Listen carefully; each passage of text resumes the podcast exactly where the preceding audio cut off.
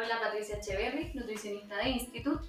Y estamos hoy en nuestro segundo episodio con Badir Sara. Él es kinesiólogo, diplomado en kinesiología deportiva, diplomado en cuadrante superior, terapia manual, también diplomado en gestión de negocio, interesante, eh, magíster en ciencias de la salud y el deporte y docente en pre y posgrado en la Universidad de los Andes y docente clínico en la Universidad Finisterra. Badir, ¿cómo estás? Muy, muy bien, feliz de estar acá y poder conversar temas interesantes sobre la kinesiología. Qué bueno.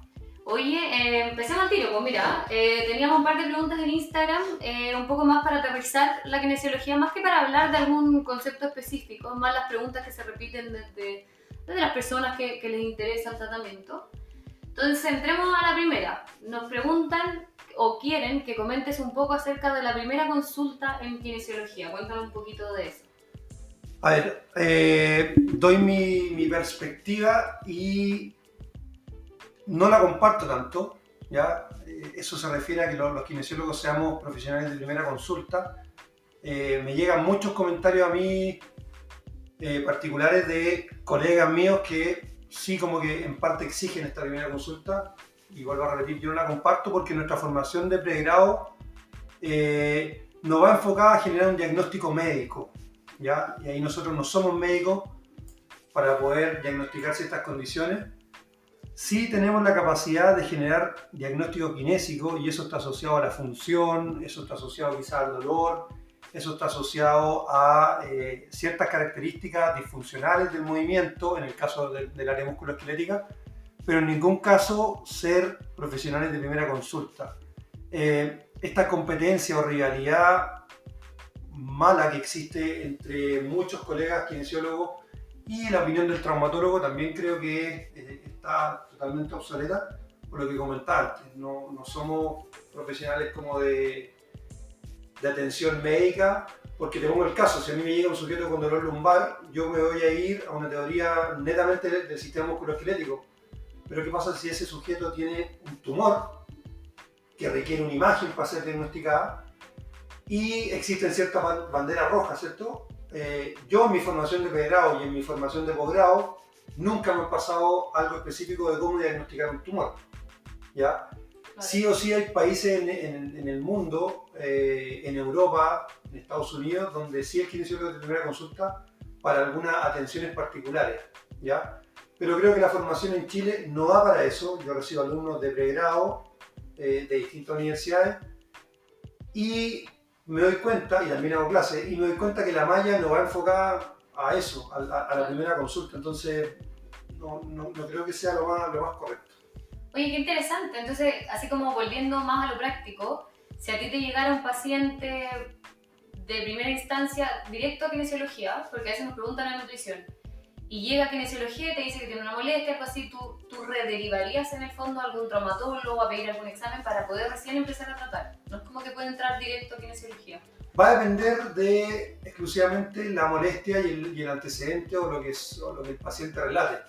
¿ya? Si es un simple lumbar porque, no sé, le va a inventar, se, se agachó y lo hizo mal, eh, quedó con un espasmo muscular, sí son cosas que se pueden tratar, pero desde el punto de vista eh, legal, nosotros en Chile por lo menos debemos tener una indicación médica para poder ejercer eh, y así el paciente también puede reembolsar.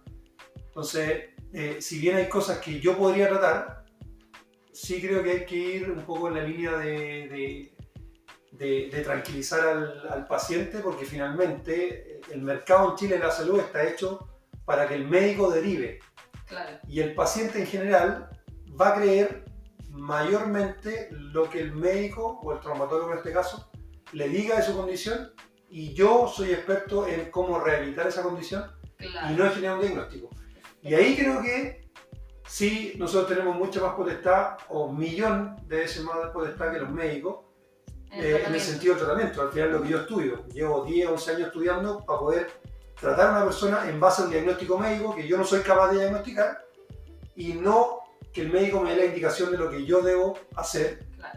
Ahí no estoy de acuerdo porque, como te decía recién, soy yo el que estudió eso y el médico estudió la medicina para ejercer un diagnóstico y yo estudié la kinesiología para rehabilitar una condición. Es como una relación simbiótica. El diagnóstico es necesario que él diagnostique para ustedes poder tratar, de la misma manera que ellos necesitan a ustedes para el tratamiento de su diagnóstico. Claro, es exactamente eso. Oye, no, interesante, interesante. Em, mira, el segundo punto que nos preguntaban harto también es la individualización del tratamiento. Es importante igual, eh, dentro de las cosas que mencionan, poder considerar algunos factores emocionales y al final todo el entorno eh, que, que, en fondo involucra al paciente. ¿Qué opinas más o menos de este tema? Eso es, eh, creo que lo más relevante del tratamiento y del éxito del tratamiento. De hecho, la medicina basada en la evidencia no es necesariamente leerse un paper, ¿cierto? Sino que debiese tener tres aristas para poder tratar una condición. Una, son lo que yo como profesional eh, veo y evalúo de la condición y saco mis conclusiones y genero un razonamiento. Lo segundo son los gustos y objetivos del paciente y lo que el paciente relata de su condición. Y lo tercero es la evidencia científica disponible. Entonces, yo como profesional debiese tomar todo eso para generar un, eh, una intervención o, ocupar distintas herramientas de tratamiento y poder llegar a generar eh, un impacto positivo. ¿ya? Es ese concepto erróneo de que eh, la literatura es lo que te demanda, lo que tú tienes que hacer, porque finalmente hay sujetos que no requieren de la última evidencia, sino que requieren ser escuchados, ¿ya? Y ahí vienen los factores emocionales. Entonces, esta individualización del tratamiento debiese ser ley, pero lamentablemente no sucede por el tipo de mercado que hay eh, de la kinesiología en Chile cuando tú tenés 6, 5 pacientes a la vez, como ocurre generalmente, eh, es difícil individualizar y, y, termina generando eh, un impacto menor o haciendo menos de lo que pudiese hacer porque el sistema no te lo, no te lo permite. permite. Claro.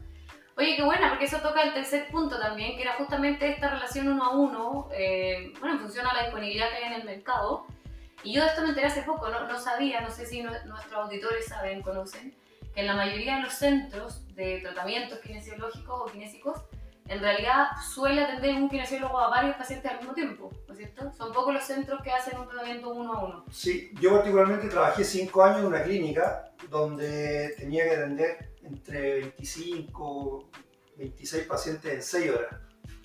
Lo que me demandaba, obviamente, estar a la vez por lo general con 6, 7 personas. Eh, y era una locura porque finalmente es, es, poco lo que uno piensa, porque lo que tiene que hacer es actuar. Y obviamente uno no se va a la casa con, anotado con los pacientes para generar un razonamiento eh, y traer la intervención al otro día. Eso es como lo menos frecuente. Uno actúa en el día a día y lamentablemente no individualiza los tratamientos porque termina haciendo con los pacientes casi que lo mismo. Mm ni siquiera conoce a los pacientes, sabe su nombre y todo, pero, pero no conoce su, su, personalidad, no conoce su identidad propia, eh, no toma en cuenta sus variables personales. Eh, y lamentablemente es como el sistema de salud en Chile obliga a los colegas a trabajar así. Porque generalmente les pagan, ¿cierto? O, el sueldo está en base al volumen de pacientes que atienden. Entonces, lógicamente, intentan atender más como cualquier mercado, como una persona que está en una cafetería y le dan un bono por vender más café, obviamente tratar de vender todo el café que pueda, eh, sin quizás saber el gusto de la persona, le decir este café es más rico, no es ácido, no se preocupe, cómprelo igual. Acá pasa lo mismo. Entonces, no es, una, no, no es la culpa de los profesionales, sino que creo que es la culpa del sistema. Y eso un poco ha matado la kinesiología o ha ido matando la kinesiología, cada vez menos. ¿Por qué la ha matado? Porque cuando a una persona se le dice, oye, tenés que ir al kinesiólogo, en general dicen, oh, qué nada, para que me lleve arriba una camilla y me ponga calor, para eso me pongo en la casa, la camilla, claro. o sea, uso, mi cama y me pongo calor. Eh, entonces, no es que los profesionales sean de mala calidad, sino que el sistema hace que su potencial de razonamiento, de capacidad de intervención sea mínima y aparezca como si fuese un profesional eh, de tercera o cuarta línea, cuando a mi entender no lo es. Eh, devolver a la persona a, su capacidad eh, funcional o, de salud con, todo el tema del COVID, todos estos pacientes que están saliendo de una enfermedad grave, alguien los tiene que rehabilitar. Y ese rehabilitar, tanto desde la cabeza, tanto desde el punto de vista de la nutrición, tanto desde el punto de vista como del movimiento. Eh, por suerte, con este tema de la pandemia y los aforos reducidos, muchas clínicas tuvieron que atender menos pacientes por hora por un tema de aforo. Claro, que los obligó a este tratamiento. Que los obligó a este tratamiento, ¿cierto? Y los pacientes se dieron cuenta de los cambios y yo creo que ahora el paciente es el que tiene que exigir que lo atiendan así. Eh, para que el sistema lógicamente eh, se adapte a esa forma de atender y no a la, a la, antigua que eran con 500 pacientes a la vez. Claro. Sí, porque además yo me imagino que no es como que los van agrupando por, por eh, patología o por disfunción, ¿no? es como todos los de rodilla a una hora. O sea, tenían, por ejemplo, tú cuando trabajaste en esa clínica, yo imagino que era un problema a la rodilla, un problema al hombro, un problema, o sea, diferentes traumas al final a tratar entonces no te permite estar, si bien es un tratamiento casi para todos diferencial, que estar pensando todo el rato como dices tú, hay que estar actuando, no debe ser cero fácil. Es lo mismo que pasa un poco en, en, atención primaria. Los mismos 15 minutos de repente que funcionan para el resto de los profesionales de la salud, que le dan 15 a 20 minutos para atender, atender justamente por este tema volumen, y no se alcanza a hacer nada en 15 minutos, prácticamente saludar, entregar directrices las más importantes y cerrar la consulta. Algo así. Eh, eh, es exactamente lo que, lo que tú decís, pues, ¿no? no existe una especificidad porque hay clínicas particulares donde sí hay equipos de trabajo, ¿ya? donde cuando hay muchos traumatólogos que irían harto al centro interno, eh, mandan a un, a un, profesional específico que ve más columnas, ve más cadera y sí, pero no, no es el común. ¿ya? Eso se llama en las clínicas muy grandes, donde hay equipos de trabajo gigantes pero claro, si nos vamos a lo que hablábamos recién de la individualización, del estar uno a uno y, esta, y este factor emocional que uno debiese eh, conocer del paciente, sin ser psicólogo, así en la base, eh, no te lo permite porque mientras estáis con un paciente de rodilla, también estáis con un paciente operado de columna y también estáis con un paciente operado de hombro y también estáis operado, o sea, con un paciente operado de, de columna cervical. Entonces, termináis transformándote en un pulpo eh, pensando poco, porque el sistema no te deja pensar. Y el paciente obviamente es el que pierde. No, y me imagino que también hay poco rango para innovar. Eh, es todo el rato lo mismo, lo conocido, lo familiar, un poco... Exactamente. Es un poco la, la, inquietud personal de seguir aprendiendo, pero también muchas veces la infraestructura no te lleva a tener cosas disponibles, y ese es el común de los casos, eh, que por más que tú le hagas un artículo de, de, X máquina que es muy efectiva para X condición, si no lo tenías en el centro, que es como mayoritariamente sucede, que son puras bandas elásticas puras mancuernas chicas, es poco lo que podí, lo que podía hacer. Vale. Sí, no, estoy de acuerdo. Una lástima, pero, pero esperemos que todo esto siempre vaya al cambio. Creo que la pandemia ayudó harto, harto en ese sentido, como bien mencionabas tú. Esperemos que los pacientes hoy en día son los que están mandando y los que deben demandar finalmente el servicio que se les ofrece. Oye, y mm, un cuarto tema que nos proponían bastante también en las redes sociales era eh, manejo del dolor. No sé si particularmente educación en el manejo del dolor, educación en el dolor en general. Yo te diría que ambas. La, formación de pregrado en cuanto a lo que es el dolor eh, es muy, muy básica, es muy, muy mala, porque se priorizan quizás otras cosas que, que, son, que son más, de, más amplias a mi parecer, debiese existir una, una, educación sobre el dolor bien específica porque finalmente es la condición que más atendemos o es la condición que atendemos. En el claro. músculo esquelético un paciente va a consultar al traumatólogo cuando algo le duele, no va por prevención. Claro. No va porque se siente bien y él cree que tiene algo, sino que va porque le duele. Eh, y en ese sentido, el dolor es una manifestación demasiado amplia. Hay tres tipos de dolor, ¿cierto? Nociceptivo, neuroplástico eh, y neuropático, que hablan de condiciones totalmente distintas. Y en general nosotros hablamos o manejamos mucho el nociceptivo, o creemos que todas las condiciones son nociceptivas. Y cuando uno le explica al paciente y educa al paciente sobre el dolor, eh, dándole a entender o, enseñándole lo que es el dolor como tal y que no necesariamente tiene relación con el daño, que el dolor depende del contexto, que la ansiedad potencia el cuadro doloroso, que el temor potencia el cuadro doloroso, que la expectativa va a determinar también cómo se va a manejar el dolor, es cuando el paciente, quizás sin ninguna intervención kinésica, sino que solamente con esa educación, mejora eh, su condición. ¿ya?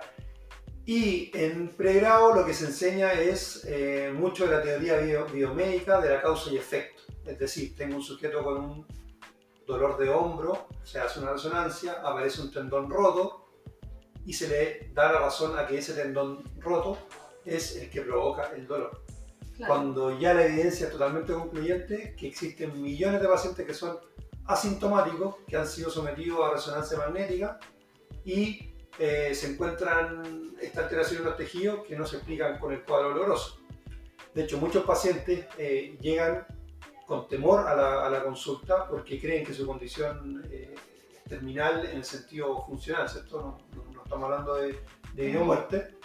y uno le explica que es una condición normal, uno le explica que es una condición que se puede trabajar, le explica que se va a trabajar de cierta forma, y el paciente cuando se hace cargo de su condición y no la deja en manos del tratante, es cuando normalmente tienen más avances positivos.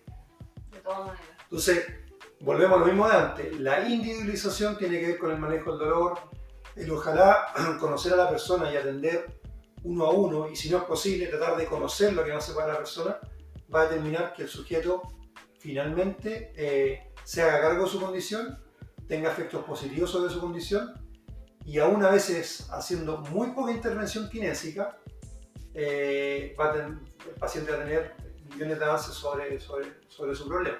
Claro, solo con la, con la educación misma que mencionaste. Claro, un poco lo que tú haces en nutrición. Un paciente, no, creo yo, no se, le, no se le puede dar una pauta eh, y decirle por, por arte magia usted va a mejorar su hábito alimenticio o su condición de salud, etc. Sino que esta es una herramienta que si usted no se hace cargo de llevarla a cabo, no me vuelva a consultar porque no va a tener ningún efecto. Por más que le di la pauta lo más específica posible. Aquí es lo mismo. Si el paciente no se hace cargo de su condición, no va a haber ninguna posibilidad de que se recupere. Por muy perfecto que sea el tratamiento. De todas maneras, y ahí, ahí me sumo a lo que dices tú, la educación es, es un pilar fundamental, porque al final, claro, yo como bien mencionas tú, uno puede dejar una pauta perfecta, pero si no se le educa al paciente en el por qué, por qué se selecciona cierto tipo de alimentos o por qué, por qué tiene que ir de esa manera o, o, por qué le va a funcionar, qué es lo que tiene que hacer, si no hay una educación, una explicación de por medio, es, muy probable el fracaso finalmente o la baja adherencia. Sí, completamente de acuerdo. Eh, y eso, es un poco lo, creo, lo que hemos hablado hacia arriba, eh, porque finalmente si no, si no abordamos estos tratamientos eh, desde el paciente hacia afuera y no de lo que nosotros creamos hacia el paciente, no va a tener ningún resultado. Aquí no es una competencia entre el traumatólogo y el kinesiólogo, sino que es eh, una simbiosis entre dos profesionales que atienden cosas distintas, pero bajo, bajo una misma línea y quizás de, de, intervención. Uno ve la parte médica, receta el medicamento, ve si hay que hacer algún tratamiento médico, sea ortopédico o quirúrgico, eh, indica imágenes y nosotros tomamos esos antecedentes bajo la directriz de lo que el traumatólogo en este caso dijo y lo llevamos a hacer rendir a la persona en su condición eh, y potenciar su condición para hacerlo rendir obviamente aún más. Eh, no existe esta cuestión de que también se da mucho en la clínica, no, lo que te dijo el traumatólogo está malo, porque tú no tienes un problema en el tendón del hombro. Yo creo que esas prácticas son totalmente eh, erróneas porque no, no, hay una competencia acá. Mientras nosotros demos más fundamento, tengamos más nivel de estudio, tengamos más nivel de crítica con, con nuestras intervenciones, más empoderamiento vamos a tener, más voz vamos a tener eh, y más capacidad de que el paciente eh, tenga efectos positivos vamos a tener. Oye, no, demasiado interesante me parecen las temáticas que plantearon en, las redes. Eh, intentamos seleccionar estos temas que más se repetían finalmente, que fue primera consulta, individualización del tratamiento, esta relación uno a uno finalmente que comentábamos, el manejo del dolor y todo este manejo biomédico finalmente de la condición. Entonces, si tuviéramos que cerrar, cuéntame, cuéntame con qué nos quedamos, con qué debería quedarse el auditor de toda esta charla. Yo creo que lo primero es eh, separar las cosas entre el kinesiólogo y el traumatólogo llamar a mis colegas a que no se sientan traumatólogos porque no lo somos, no hemos estudiado medicina. Eh, tampoco el traumatólogo es un profesional que creo yo está por sobre nosotros, ¿ya?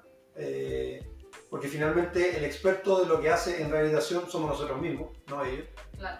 Eh, entonces, no sentir competencia, porque cuando hablamos de rehabilitación es el kinesiólogo y cuando hablamos de la condición médica de, de, un paciente asociado a algo traumático es el traumatólogo. Lo segundo tratar al paciente por sí solo, por él, como un individuo único, con necesidades únicas, con demandas únicas y con una psicología personal y única. Lo tercero es eh, conocer más del dolor y no quedarse con lo que se pasa en la universidad, que es muy básico por un tema de malla, ya no, no va quizás el tiempo para hacer algo más específico. Eh, y que el manejo debe ser integral. No, no creerse traumatólogo, no creerse eh, nutricionista, no creerse traumatólogo, sino que ser el profesional que es y atender en base a lo que uno sabe y específicamente conocer y pedir ayuda. Siempre pedir ayuda y ser eh, humilde, creo que determina que sea mejor profesional.